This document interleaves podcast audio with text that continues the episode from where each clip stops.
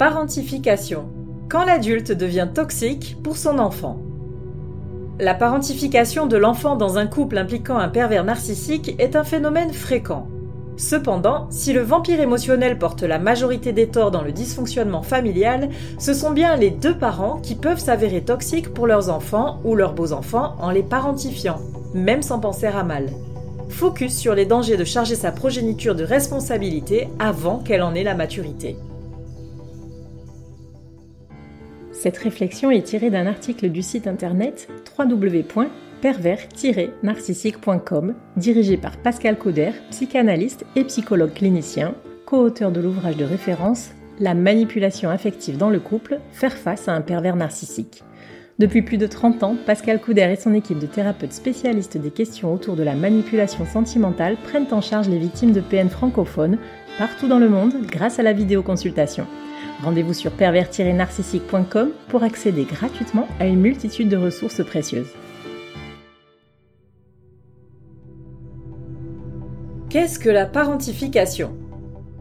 La parentification consiste à décharger ses responsabilités courantes d'adulte sur une autre personne qui n'était pas destinée à endosser ce rôle. La situation est plutôt banale entre individus majeurs et, dans le cas d'un couple incluant un pervers narcissique, elle constitue même l'une des manifestations de l'emprise psychologique sur la proie. Par exemple, par la prise en charge des besoins émotionnels, financiers ou physiques du manipulateur.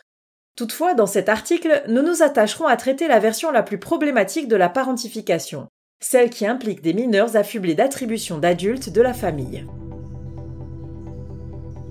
L'enfant parentifié par un PN.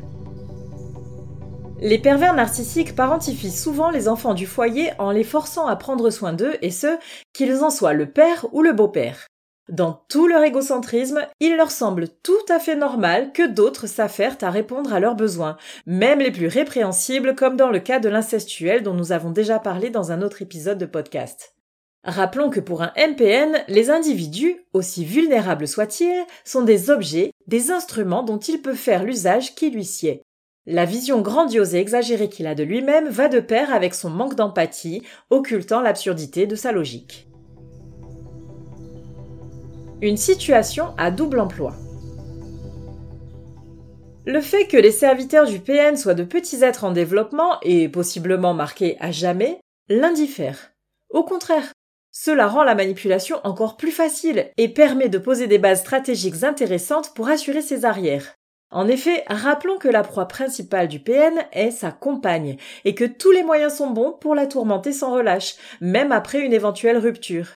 Les enfants constituent de fait une excellente forme de pression psychologique, particulièrement lorsque l'on en arrive au cas de l'aliénation parentale. Le prédateur sentimental fait ainsi d'une pierre deux coups. D'une part, il dispose de plusieurs petites mains œuvrant quotidiennement pour son seul plaisir, et d'autre part, il renforce sur le long terme le rapport de domination exercé sur sa partenaire de vie. Comme à son habitude, la satisfaction immédiate de ses besoins personnels lui offre en plus la jouissance sadique de détruire tout ce qui l'entoure. Comment un pervers narcissique parentifie-t-il un enfant? Entre l'immaturité du PN, c'est-à-dire une dépendance à l'autre et l'incapacité à assumer ses propres responsabilités, son besoin de contrôle et la réelle volonté de nuire, la parentification des enfants lui est très utile. Elle se manifeste le plus souvent sous les formes suivantes. L'aide ménagère gratuite. Les enfants vivant sous l'autorité d'un pervers narcissique se voient chargés de tâches ménagères telles que la préparation des repas, le nettoyage et rangement de la vaisselle et du linge, l'entretien de la maison, etc. Suivant la charge hebdomadaire et la fatigue que cela représente, leur réussite scolaire peut en être compromise. Les soins à domicile. Toilettes, soins médicaux ou écoute psychologique font partie des limites que le PN n'hésite pas à franchir pour mettre un enfant à son service. Non seulement le jeune être immature en est réduit à l'état de sous-fifre, mais en plus, il est privé d'un modèle parental sécurisant. Parmi les grands classiques, on retrouve les confidences inappropriées pour l'âge et le partage de secrets compromettants et lourds à porter. Les dommages sur la psyché peuvent être considérables et poursuivre le jeune toute sa vie. Le babysitting désigné d'office.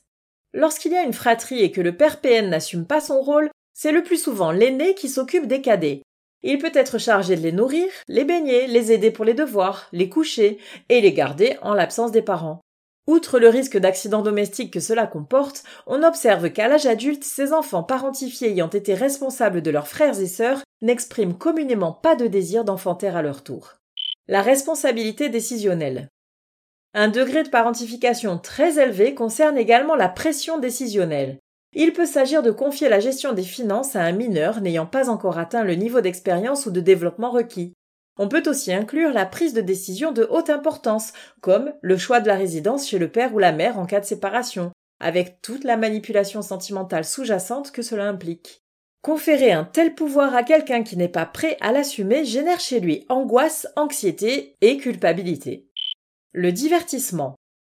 Lorsqu'un enfant parentifié est suffisamment docile, le MPN a loisir de l'utiliser pour se divertir. Il pourra aller jusqu'à lui faire consommer des substances dangereuses ou le placer dans des situations à risque, voire prohibées pour les mineurs. Une victime de PN peut-elle parentifier ses enfants? Il ne suffit pas d'être machiavélique pour parentifier un enfant.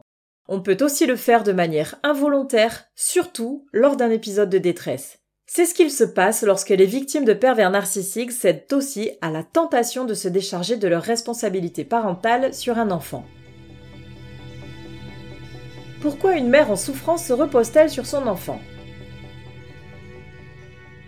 Les compagnes de manipulateurs machiavéliques sont le plus souvent vidées nerveusement par des années de violence morale, même une fois séparées. Il n'est pas rare d'observer chez elles des signes de détresse post-narcissique ou de souffrance physique ou psychologique, voire des conduites d'addiction. Si une mère malmenée par un MPN est particulièrement mal en point, elle pourra se reposer sur sa progéniture, soit parce que son état de vulnérabilité pousse ses petits à intervenir, soit parce qu'elle leur exprime son incapacité à assumer son devoir maternel. Comment s'installe la parentification involontaire? Lorsqu'une victime de pervers narcissique se trouve en situation de détresse psychologique, l'inversement du rôle parental entre elle et son enfant peut s'instaurer suite à une demande implicite ou explicite. Il s'opérera selon différents modèles. L'incapacité parentale.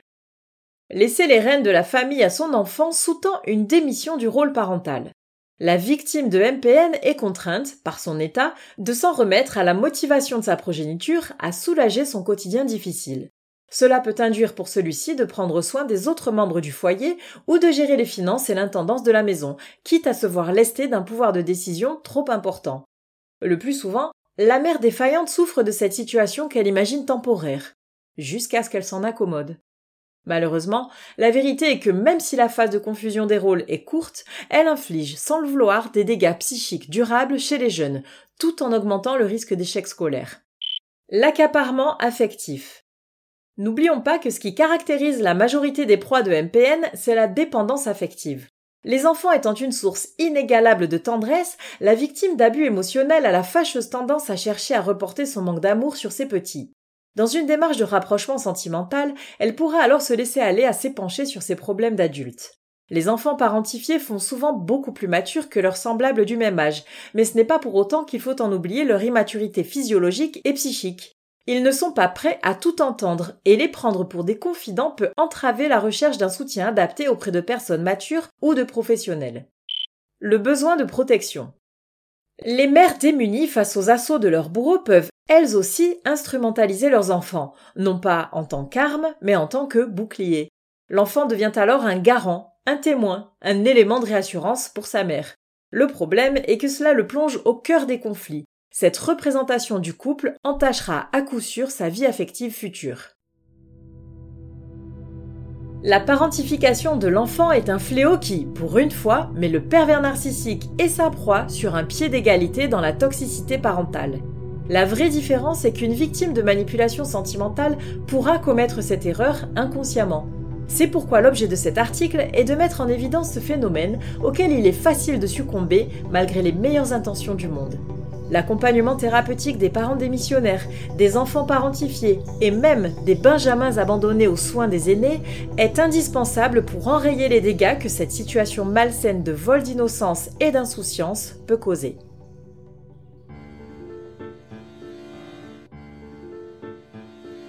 N'hésitez pas à vous faire accompagner par des thérapeutes spécialistes des questions de la perversité narcissique. Rendez-vous sur www.pervers-narcissique.com et trouvez-y de nombreux conseils sur comment gérer la séparation, comment gérer l'après, la reconstruction et vous pourrez également rentrer en contact avec un membre de l'équipe. Ne restez pas seul. Merci d'avoir écouté ce podcast. Rendez-vous très prochainement pour un nouvel épisode. N'hésitez pas à vous abonner pour ne rien manquer des prochaines publications. À très bientôt.